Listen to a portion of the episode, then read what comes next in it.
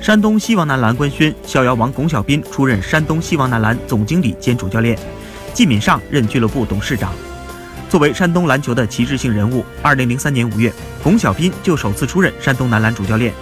在2015年到2018年，还曾在青岛男篮执教三个赛季。如今，巩晓彬再度执掌山东男篮的教鞭。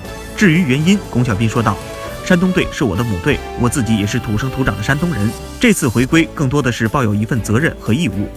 如今球队内部人员严重老化，更新换代迫在眉睫。巩晓彬也直言，球队后备力量相对比较匮乏。”下一步将会对年轻球员进行考察。